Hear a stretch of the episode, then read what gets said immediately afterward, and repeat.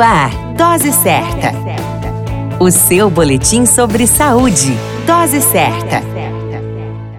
Olá, eu sou Júlio Cazé, médico de família e comunidade. Essa é o Dose Certa, seu boletim diário de notícias. E o tema de hoje é vacinação contra a Covid-19. A Covid-19 é a maior pandemia da história recente da humanidade causada pelo novo coronavírus, conhecido como SARS-CoV-2. A doença foi identificada pela primeira vez em Wuhan, na província de Hubei, na República Popular da China, em 1 de dezembro de 2019.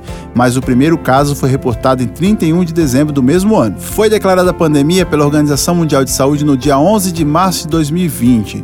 A partir disso, uma corrida contra o tempo foi iniciada para a busca de meios de contenção da doença. Segundo a Organização Mundial de Saúde, cerca de 80% das pessoas com Covid-19 se recuperam da doença sem precisar de tratamento hospitalar. Entretanto, uma entre cada seis pessoas infectadas pelo SARS-CoV-2 desenvolve formas graves da doença.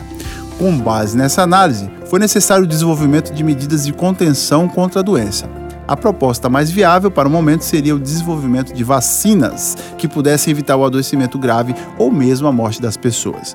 De acordo com a pandemia da OMS, atualizada em 12 de janeiro de 2021, existe atualmente 173 vacinas Covid-19 candidatas em fase pré-clínica de pesquisa e 63 vacinas candidatas em fase de pesquisa clínica, das quais 20 encontram-se em fase de ensaio clínico fase 3. O foco de atuação das vacinas contra a Covid, em sua grande maioria, não é impedir que a pessoa se infecte, quer dizer, adquire o SARS-CoV-2, e sim, uma vez infectado, não apresente manifestações graves ou risco de morte pela doença.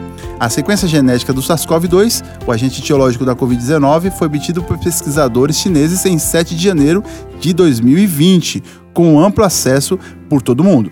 Essa informação permitiu que várias empresas pudessem desenhar e desenvolver propostas de vacinas para inibir a gravidade da Covid. Atualmente, mais de 50 países já iniciaram seu Programa Nacional de Imunização, incluindo o Brasil. A dica é acompanhe os meios de comunicação sempre e procure fontes de notícias capazes de informar de forma confiável e segura e não perca os segmentos das notícias. A qualquer momento retornamos com mais informações. Esse é o Dose 7, seu boletim diário de notícias. Eu sou Júlio Cazé, médico de família e comunidade. Dose certa o seu boletim sobre saúde. Dose certa.